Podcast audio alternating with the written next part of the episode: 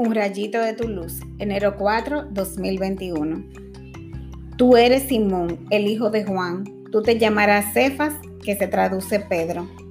Juan 1, 35 al 42.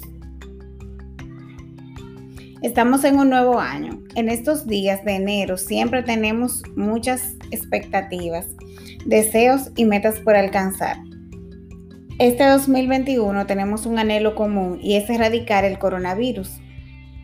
Sentirnos libres de abrazar a nuestros seres queridos y de juntarnos otra vez sin miedo.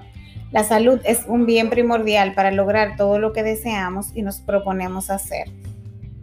Jesús mira a Simón y ve más allá del nombre que le han puesto. Mira su historia, sus pecados y sus miedos, pero va aún más lejos, ve su potencial.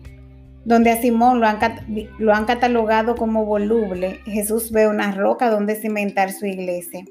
De la misma manera nos mira a nosotros y nos pone un nombre nuevo.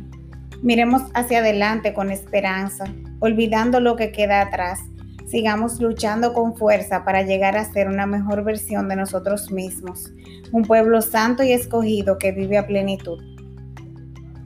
Señor, te agradezco el recordarme que soy más que las etiquetas y los errores de mi pasado, más que mis vicios de personalidad.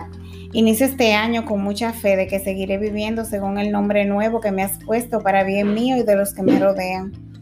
Gracias por aceptarme, motivarme y ayudarme. Sigue aumentando mi fe en ti y en mí, porque juntos lograremos grandes cosas. Amén.